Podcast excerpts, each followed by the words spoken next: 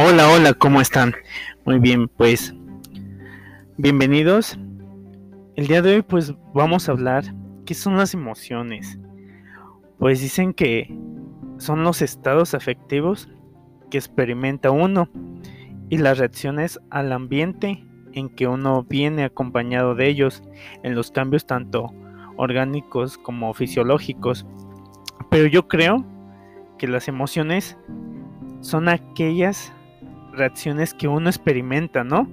Cuando tenemos algún estímulo, ya sea ante una situación de sorpresa o tristeza o ante un impulso, ¿no? Cuando a veces este pues nos causa algo en nuestro día a día. Cuando nos dan esa sorpresa, esa persona especial, nuestra familia, o cuando nos decepciona, pues esas emociones empiezan a reaccionar, ese estímulo que tenemos en el día a día, conforme a lo que vamos viviendo. ¿Cómo identificas? ¿no? ¿Qué proceso tú sigues para conocer esas emociones? Pues dicen que hay seis pasos y que uno de ellos es aceptar el motivo del, real de las emociones. Que aceptes esa situación y que seas capaz de afrontar, por muy irracional que parezca esa situación, sino que reconozcas esa emoción que estás teniendo en ese momento. Nuestro segundo punto quiere decir que tenemos que reconocer qué hay en nuestro entorno, cómo fluye, quién fluye,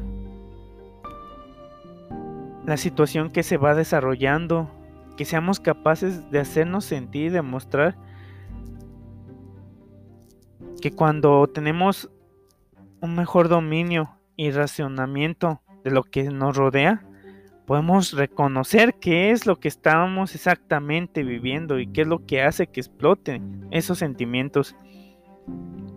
Dice que la tercera es ser consecuente con tus acciones, que quiere decir que tú las reconozcas, que tus acciones, qué es lo que quieres decir, con tus actos, con tus pensamientos, que seas congruente con lo que dices, con lo que haces. Ese es nuestro cuarto punto, la percepción ante emociones negativas. Cuando tienes esa capacidad de reconocer ese factor que genera esa angustia, vas a ser capaz de prevenir y encontrarte con dichos factores. Al hacer eso podrás disimular y mantenerte y mantener esas emociones negativas que a veces te bloquean la capacidad de ese análisis. Luego dice que nuestro quinto paso es entender las situaciones como realmente están sucediendo que tengas esa capacidad de cognición que tiene todo el ser humano, que implica utilizar a veces los procesos mentales con la finalidad de que tú puedas entender la situación que está pasando como es y no como nos gustaría que fueran.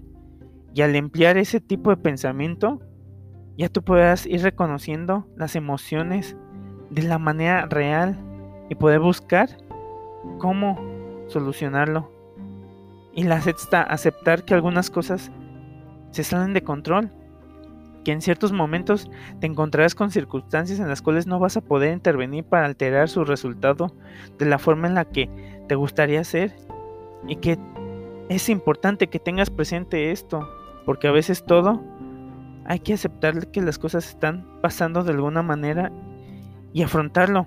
Y entender que a veces no se puede cambiar. Pero pues yo como identifico, pues analizando qué es lo que está pasando, qué es lo que, que me está causando esto. Y ya sea enojo, tristeza, ira. Ponerme a analizar y pensar por qué me siento así. ¿Qué es lo que pasa?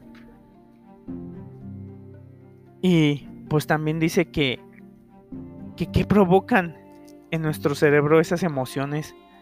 Pues son todo aquello que impacta directamente en nuestro sistema, ya que se encarga de procesar esas emociones en el cerebro y también pues complementan otras partes como son el hipotálamo, el hipocampo, que se encargan de liberar todas las hormonas necesarias para sentir emociones, mientras que el hipocampo controla el proceso mental con la memoria y con el recuerdo de las situaciones que generan esa emoción para que podamos recordar estas situaciones, la cual nos permite pues tanto recordar y memorizar esas experiencias buenas o malas que existen y que influirán más adelante en nuestro futuro.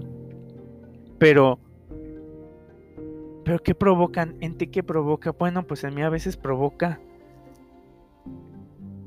dependiendo de la situación que esté pasando,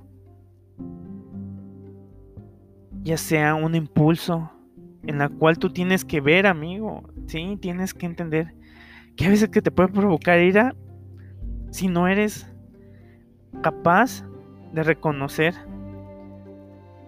si no eres esa persona que tiene ese autocontrol, porque cuando eres tú capaz de gestionar tus emociones, vas a ver qué es lo que te provocan a ti.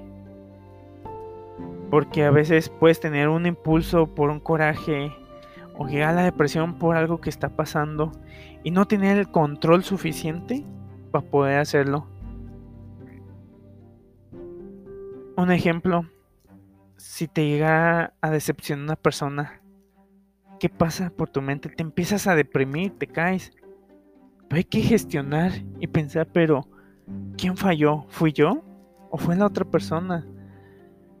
Que tal vez no supo qué hacer con tanta atención.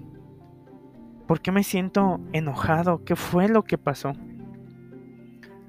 Así que espero que te haya servido y te ayude esto, ya que si no tienes un control de tus propias emociones, será muy difícil que más adelante tú puedas seguir adelante y tener ese control en tu vida, en que no tengas una solución para algo que te desesperes, cuando muchas veces tenemos que aceptar que hay cosas que no se pueden cambiar y solamente queda seguir adelante.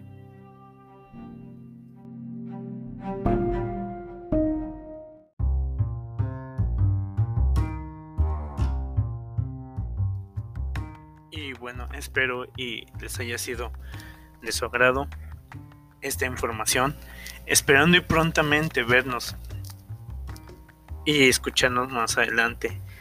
Sin más por el momento, muchas gracias a todos ustedes y recuerden que solamente nuestras emociones y ese control de ellas solamente depende de nosotros, de nadie más. Y también nuestra felicidad depende solamente de nosotros. Y conforme vayamos evolucionando y creciendo, podemos ir viendo